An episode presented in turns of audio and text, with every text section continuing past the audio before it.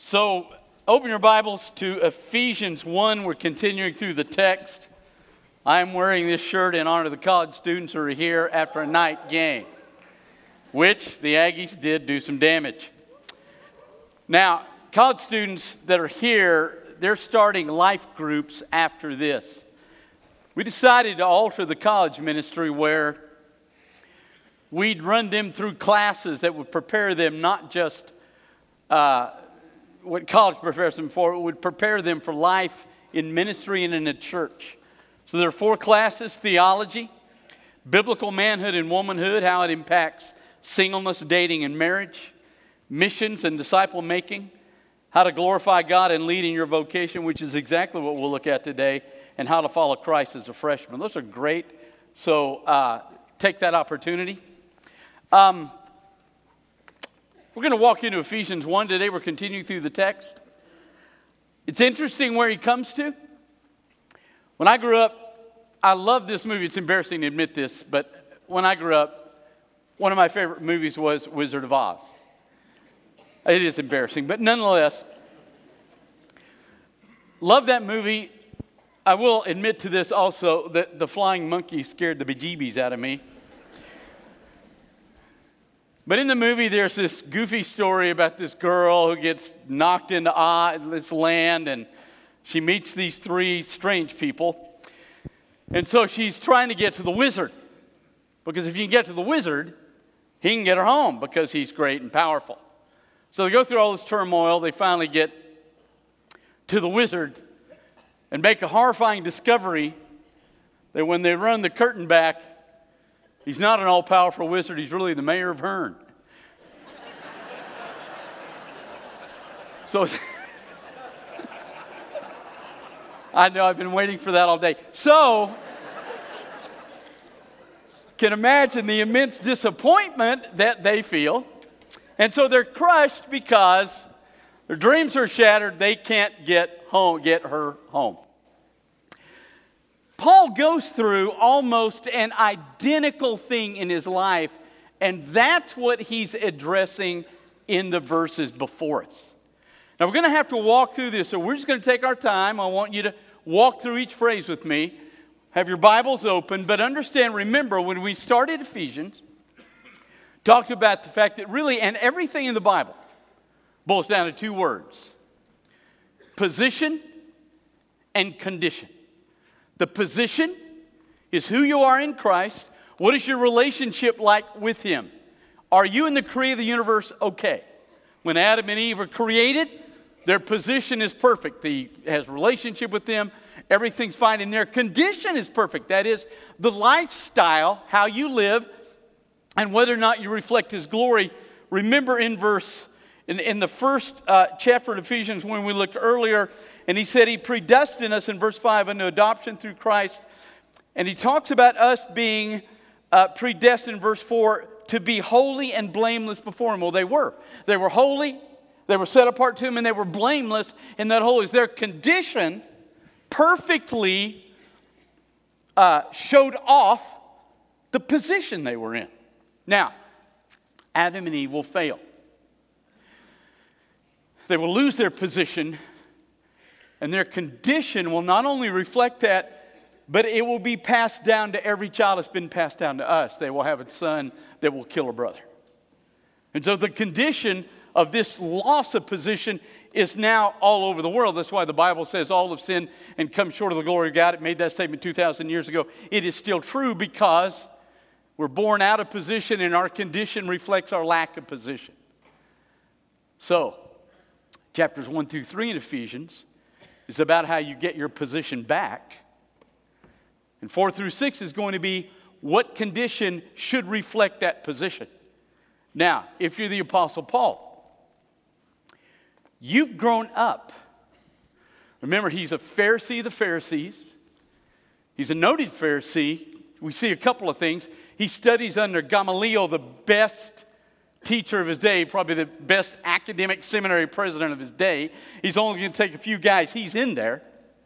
When they kill the very first Christian martyr, Stephen, when they take stones out to hit him, they want to be fully relaxed. So they take their jackets off and they lay them at the feet of the guy that wrote the book we're reading. So he's guarding their jackets while they beat this guy to death. When they're done with that, they take Paul, and he's totally into this. They said, Listen, some Christians have run off since we killed Stephen, and they've left northern Israel. They've gone into Samaria to Damascus. Chase them down, find them, bring them back. Let's kill them all. He's totally good with this because he believes that their teaching is horrible. Paul has been raised his entire life, and his Pharisaism has contributed to this, and he's taught people his entire life that as a Jew, both corporately and individually, if you're going to be okay with Jehovah, your condition, how you live, will create your position with Him. Now, that's what he's been taught. It's what he is taught. He believes that about Israel. If they don't have the right condition, then they won't have a position with the Father and he won't uh, bring them aside and kill off the Romans.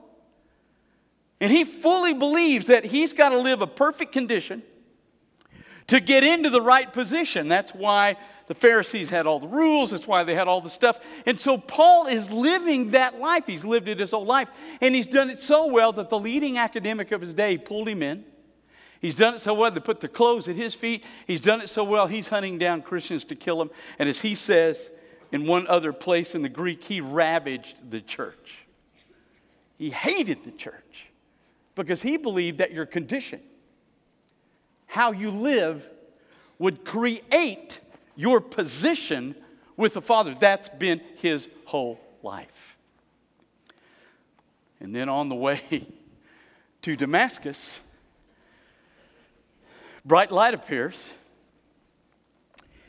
He meets Jesus. And I want you to listen to an interesting statement that he makes. Now, listen to this.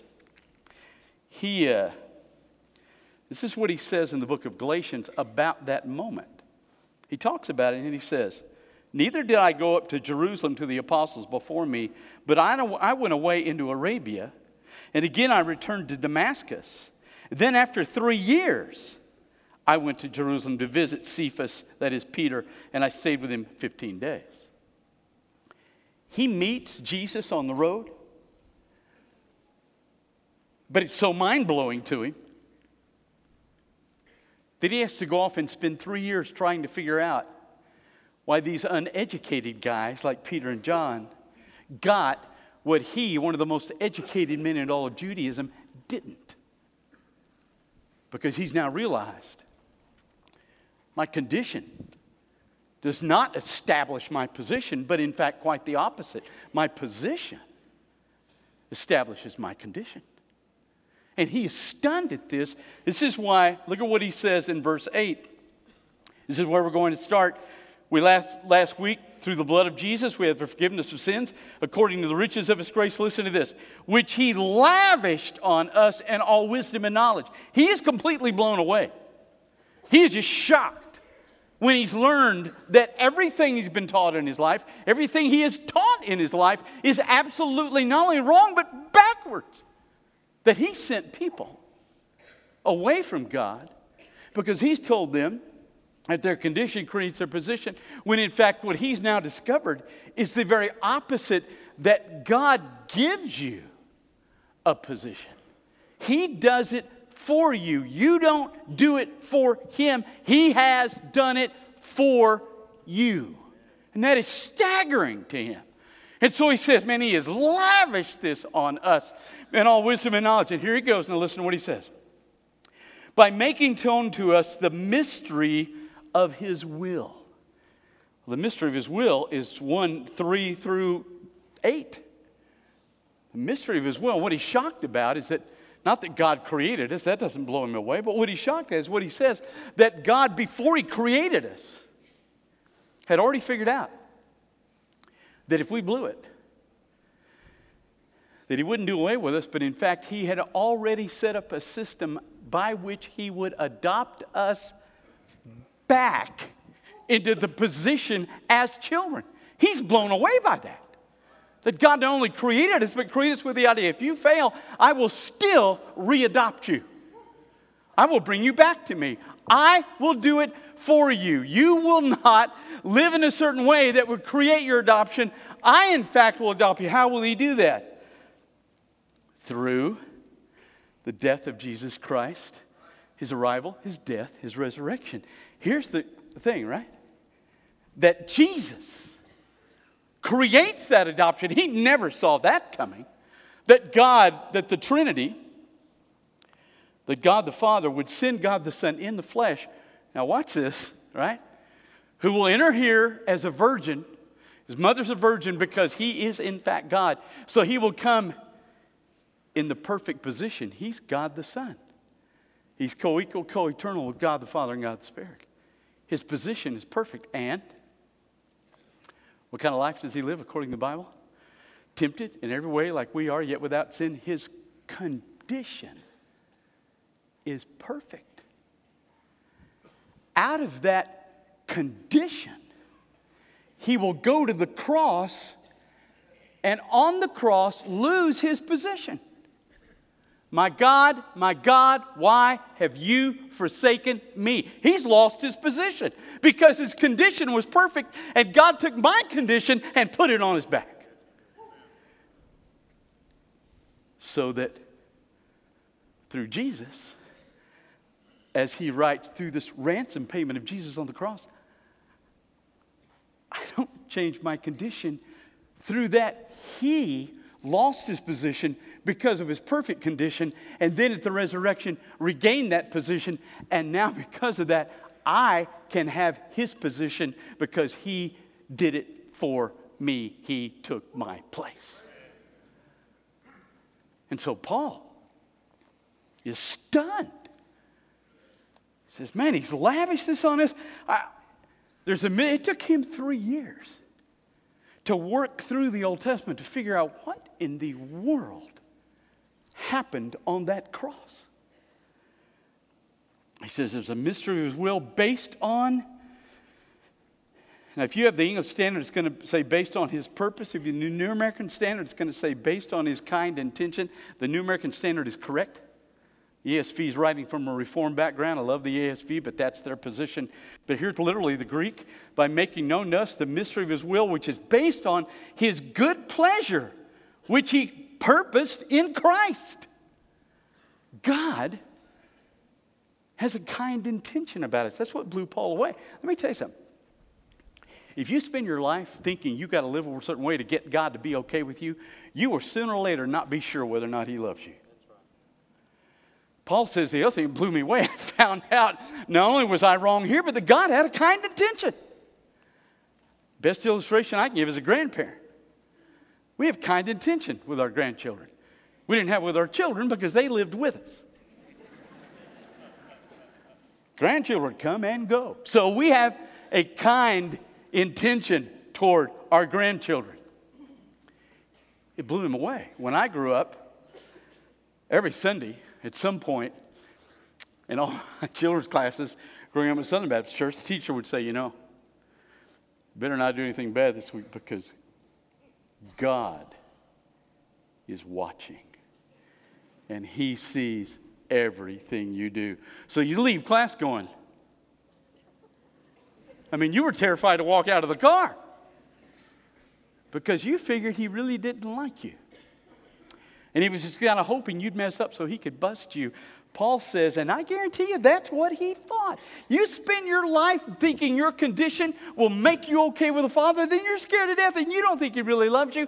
Paul says, you know what blows my mind? Is his redemption was based on the kind benevolence he had for us, which he performed in Christ on the cross. And then he says, with a view to the management of the fullness of time. It blew away Paul that he was living in the fullness of time and that Jesus came in the fullness of time, that he wasn't some accident. God wasn't sitting up there looking around going, hey, I think we need to do something.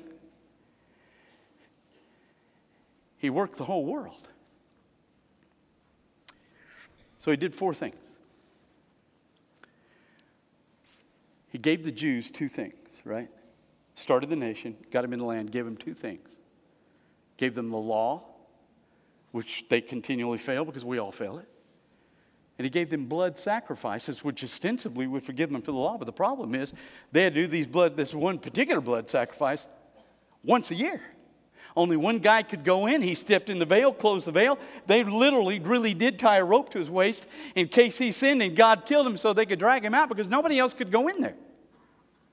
And he has to do it over and over every single year, every year, every year, every year because it doesn't work. And so what he did is create, he hoped, a nation of people who would get that. Now, the vast majority of the nation doesn't, but an unusual thing occurs on Pentecost. One of the greatest books we have in the New Testament, the book of Romans, that Paul wrote to a church he never founded. And the way we think they were founded is some of those Jews at Pentecost that came to Jesus went home. And what happened there is what happened in every southern synagogue. These guys went home, blown away like Paul.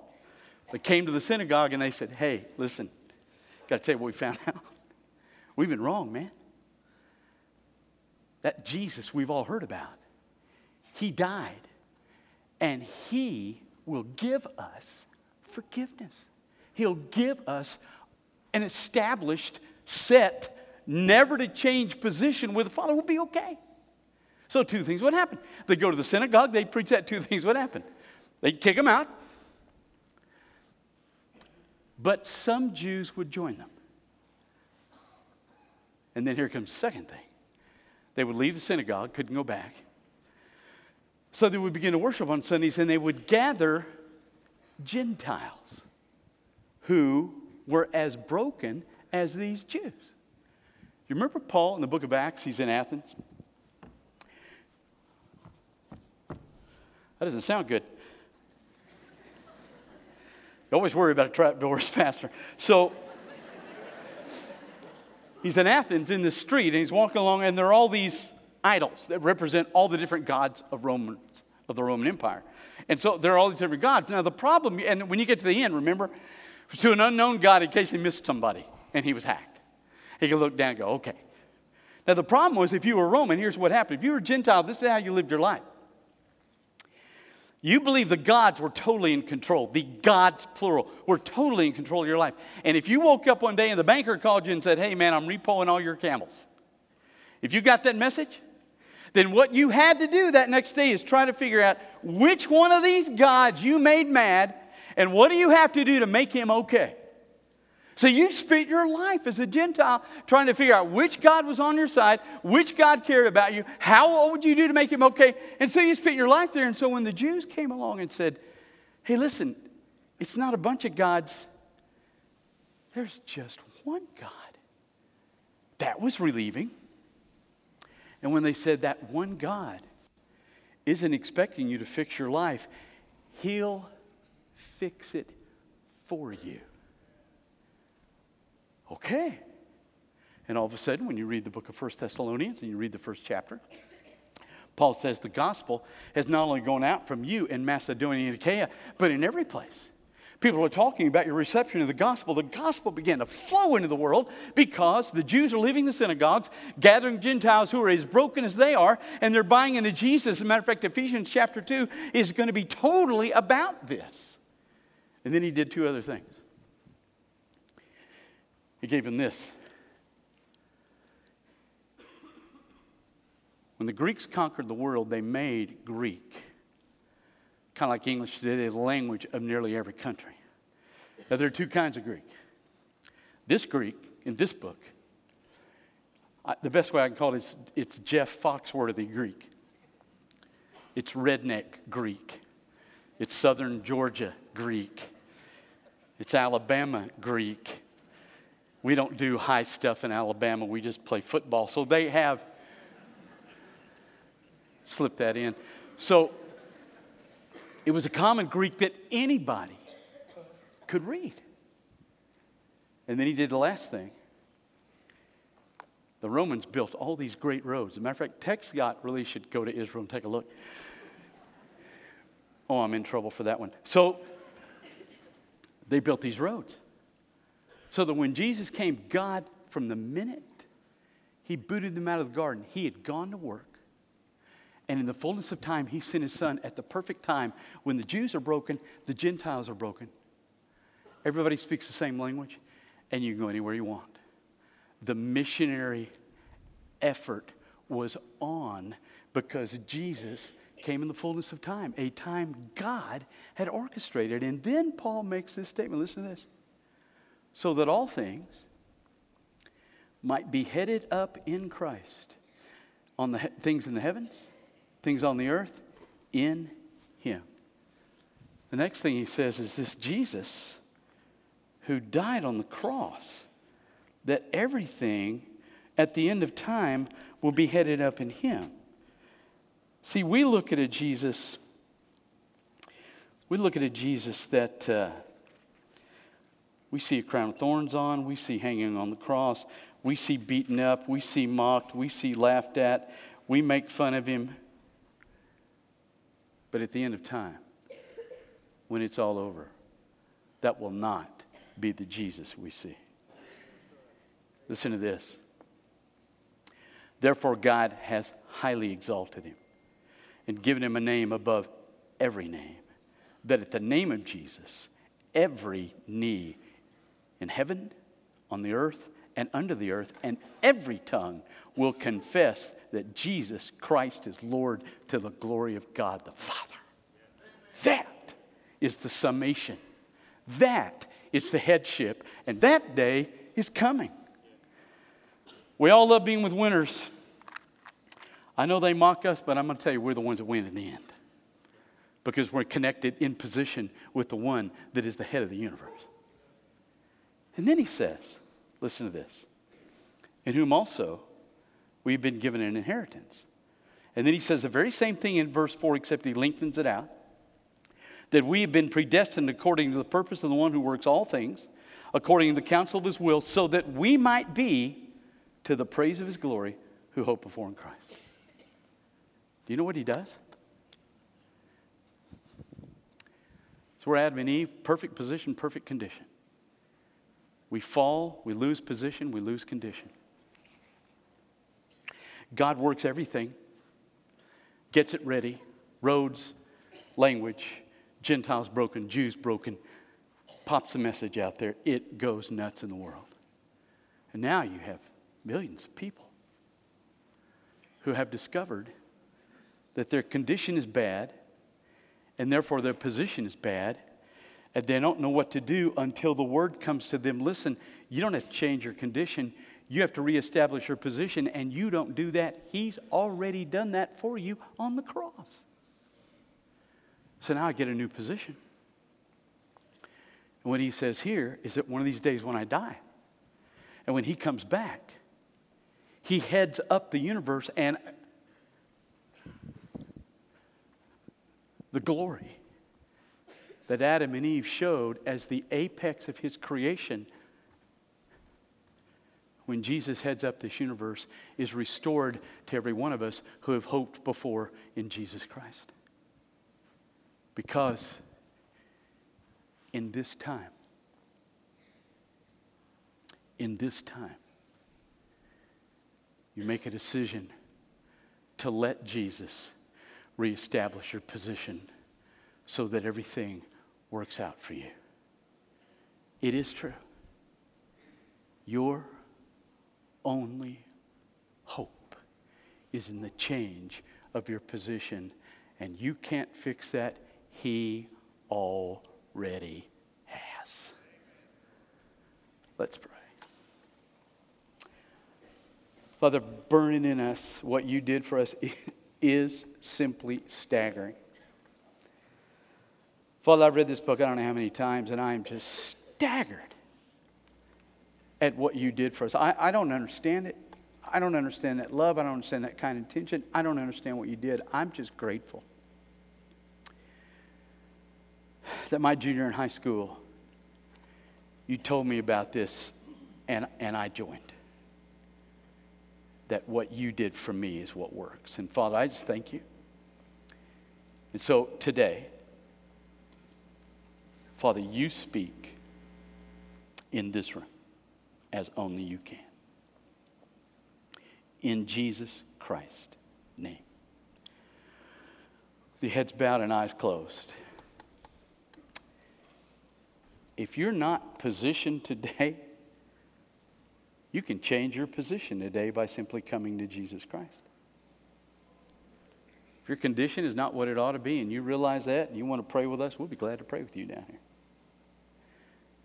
God's calling you to be a part of this fellowship. We want you to do that. And so as the Holy Spirit moves among these chairs and he speaks to you, you respond.